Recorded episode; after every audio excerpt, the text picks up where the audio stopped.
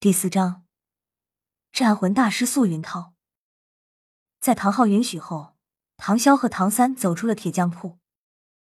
在老杰克的带领下，唐潇和唐三跟随着他来到了村子中央的武魂殿。当然，这所谓的武魂殿只不过是一间大点的木屋而已。因为每个人都有武魂，每年都会有孩子进行武魂觉醒，所以在斗罗大陆的任何一个地方。都能看到武魂殿的身影。当然，这些都只是分店而已，层级不同。今年圣魂村进行武魂觉醒的孩子一共有九个，唐潇和唐三在老杰克的带领下是最后两个来的。村子里的孩子都不大看得起唐潇家，嫌贫爱富不只是在贵族中才有，平民之间这种情况反而更加明显。而唐三本身是两世为人。实际年龄早已超过了三十，自然也不愿意与这些孩子打交道。对他来说，有多余的时间还不如用来修炼。因此，除了和哥哥同学愉快的度过童年外，基本没和其他孩子打过招呼。除了村长杰克和道奇的九个孩子以外，武魂殿中还有一个青年，此人看上去二十多岁的样子，剑眉星目，相貌甚是俊朗。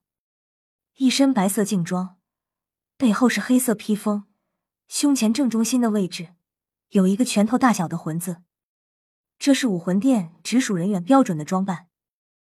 左胸上有一枚雕刻着长剑的徽章，徽章上一共是三柄长剑交错。像杰克这种对魂师很熟悉的人知道，三柄的数量代表的就是魂师的第三等称号大魂师。而长剑则代表着这位来自武魂殿的执事是一名战魂师。您好，尊敬的战魂大师，这次要麻烦您了。老杰克恭敬的向年轻人行礼。年轻人眉宇中流露着淡淡的骄傲，不咸不淡的略微躬身，算是还礼了。我时间不多，现在就开始吧。老杰克道：“好的，孩子们，这位是来自诺丁城的战魂大师。”接下来，他将引领你们开启自己的武魂。你们一定要配合好大师进行武魂觉醒。爷爷期待着你们中有能够成为魂师的人。年轻人有些不耐烦的道：“好了，你去年也是这几句。成为魂师真的那么容易吗？我已经走过了六个村庄，一个拥有魂力的人都没有，也没有适合的武魂。”老杰克眼中流露出一丝黯然。叹息一声，道：“是啊，只有各大宗门的传承者才最容易成为魂师，我们这些普通人实在太难了。”一边摇着头，他走出了武魂殿。年轻人的目光落在面前的九个个孩子身上。作为武魂殿巡查执事，帮助普通人进行武魂觉醒是他必须的工作，早已经习以为常了。孩子们站成一排，对这些孩子。他的态度要温和的多。九个个孩子在年轻人面前站定，唐潇站在最左侧，唐三就在他旁边。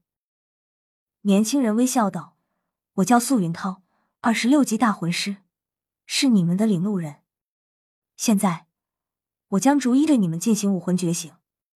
记住，不论发生什么都不要害怕。”一边说着，素云涛在一旁的桌子上打开自己的包裹。从里面取出两件东西：六颗乌黑的圆形石头和一个闪亮的蓝色水晶球。素云涛将六颗黑色的石头在地面上摆出一个六角形，然后示意右侧的第一个孩子站在其中。不用害怕，闭上眼睛仔细感受。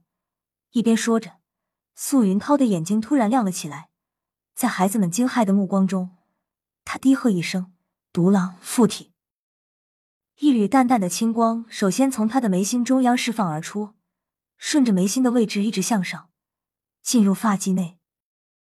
素云涛的头发原本是黑色的，但当那青光注入之后，瞬间就变成了灰色，并且快速的变长同色毛发出现在他裸露在外的双手之上。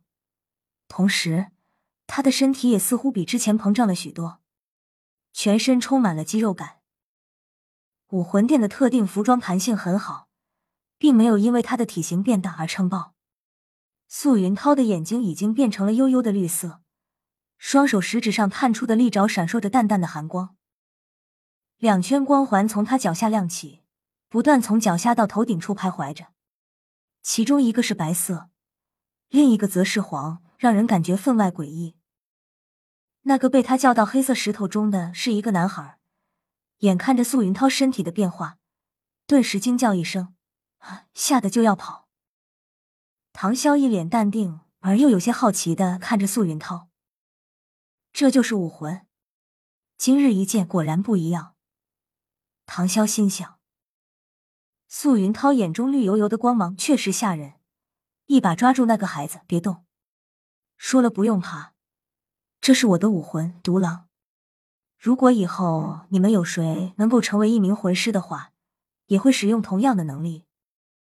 唯一算不上太害怕的，就只有唐潇和唐三了。不过，也在素云涛身上出现变化的时候，立刻攻晕全身。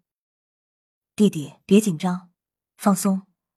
唐潇抓住唐三的手，小声说道：“嗯，哥哥。”唐三停了攻运。不过和惊讶相比，唐三心中更多的也是好奇。身上出现灰色的毛发，绿色的眼睛，这些果然是狼的特征。难道说武魂附体之后？人就变成了狼吗？不，不对，应该是拥有狼的能力吧。那么，魂师这个职业就应该是更好的利用武魂的能力。第一次，唐三发现自己对魂师这个职业产生了兴趣，他现在已经有些迫不及待的想要知道自己的武魂是什么了。此刻，唐潇和唐三的心情也是差不多。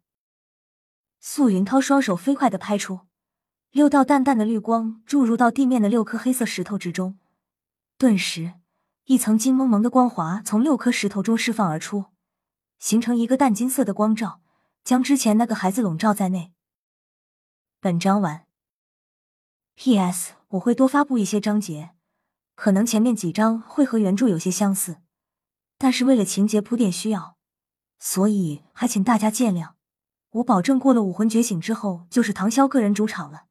谢谢你们的支持，竟然有八十八个人收藏了，让作者很感动。再次拜谢。先定个小目标，比如一秒记住舒克居。